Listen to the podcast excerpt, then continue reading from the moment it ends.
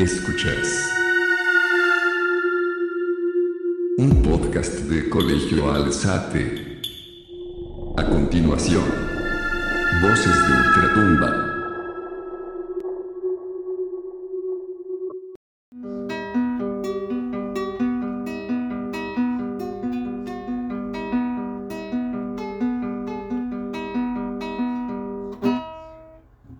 Voces de Ultratumba, secundaria Alzate, segundo grado. Hola, hoy te comentaremos la leyenda de la sonrisa del payaso.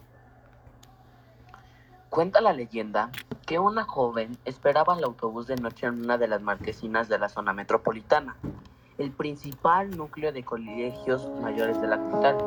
La zona está rodeada de los parques que forman el campus universitario y junto con las facultades vacías logran un perfecto escenario de película de terror.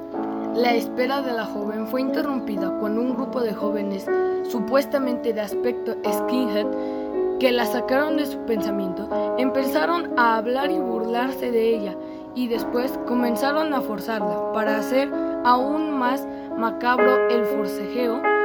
Le dibujaron la sonrisa del payaso para poder abusar físicamente de ella sin que ella pudiera gritar. Este tipo de tortura consiste en hacerle a la víctima un corte de lado a lado con, su con sus mismos labios y después le formaron la sonrisa del payaso, que eso consiste en gritar suficientemente fuerte para poder escuchar la sonrisa. Los rumores de este tipo de agresiones fueron tan fuertes que en el 2003 los directores de varios colegios mayores madrileños tuvieron una serie de reuniones e intentar poner fin a esta alarmante situación de la expensión de los jóvenes que han muerto demasiadas veces.